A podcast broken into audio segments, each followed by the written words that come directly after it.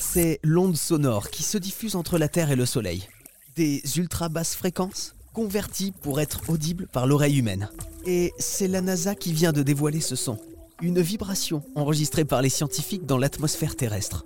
Et la bonne nouvelle, c'est que vous allez pouvoir l'écouter et l'analyser autant de fois que vous voulez pour aider la NASA. On en parle avec le spécialiste des questions astronomiques à la Cité de l'Espace, Olivier Sangui. Olivier, du coup, quelle va être notre mission pour aider la NASA? Qu'est-ce qu'on va devoir faire exactement? Eh bien, on va écouter. Voilà, on va écouter. C'est-à-dire que euh, l'interaction comme ça entre les vents solaires, pour simplifier, l'activité du Soleil et euh, le champ magnétique de notre planète, ça fait bouger des champs magnétiques. Et ils disent, c'est amusant, je trouve que c'est bien trouvé, c'est un peu comme la corde d'une harpe qui vibre et qui fait des sons.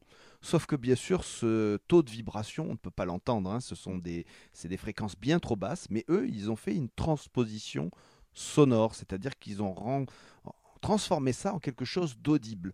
Et donc ils demandent aux gens d'écouter et d'essayer de détecter s'il y a en quelque sorte ce qu'ils appellent des patterns, des, rythmiques qui reviennent régulièrement. Et là, ils aiment avoir, en, fait, si vous voulez, ils jouent ce qu'on appelle la force brute de l'écoute. C'est-à-dire, vous faites écouter ça à une personne, il va peut-être entendre quelque chose que vous, scientifique, à laquelle vous n'avez pas fait attention, parce que bah, cette personne qui va écouter a une culture musicale, où elle voit les choses autrement, puis elle n'est pas scientifique, donc elle n'a pas forcément, si vous voulez, des idées préconçues, elle s'attend pas à entendre quelque chose, contrairement au scientifique qui va chercher quelque chose de précis. Là, en, gros, c'est le regard neuf, mais avec une oreille. Et si des milliers de gens font pareil, eh bien, on peut, euh, comme ça, trouver quelque chose auquel on n'avait pas pensé avant. Voilà, c'est un peu comme quand on met des tas d'ordinateurs à calculer quelque chose pour casser un code. Ben là, c'est la même chose, mais avec des gens. Et donc, on met ça en son. Pourquoi?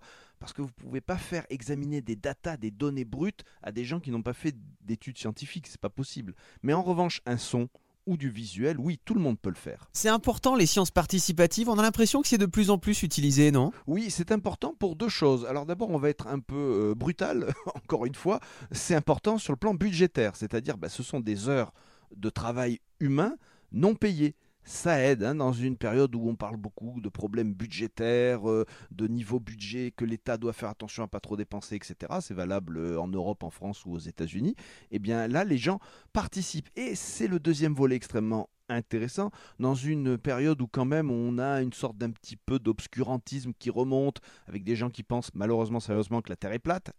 Spoiler, elle ne l'est pas du tout, hein, c'est bien une sphère.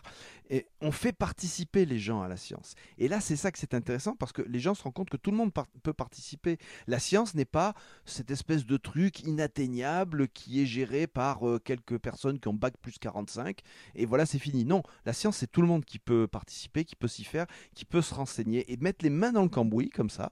Eh bien, c'est une façon pour les institutions scientifiques d'abord de démontrer leur utilité et ensuite de dire vous aussi, vous pouvez aider et peut-être de créer ben, des gens qui vont se dire plus tard, ben, j'aimerais bien faire des études scientifiques, d'inspirer la jeunesse vers les études scientifiques. Et puis ça arrive en plus souvent qu'il y ait des amateurs qui découvrent euh, par exemple des exoplanètes. Il n'y a pas que ça. Vous avez des amateurs sur la Terre entière qui observent quasiment en permanence Jupiter, qui essayent, et lorsqu'ils voient quelque chose d'un peu bizarre, c'est-à-dire un nouveau vortex ou même un impact d'astéroïdes, c'est arrivé, eh bien ils préviennent via une association, ils préviennent les institutions, et ça aboutit parfois, tenez-vous bien, à se dire, eh ben on va tourner Hubble carrément le célèbre télescope spatial, vers Jupiter pour observer cet événement. Voilà. Et ça, c'est arrivé plusieurs fois d'ailleurs. Ok. En tout cas, ça donne envie de, participer euh, à cette expérience avec la NASA. Merci Olivier Sangui.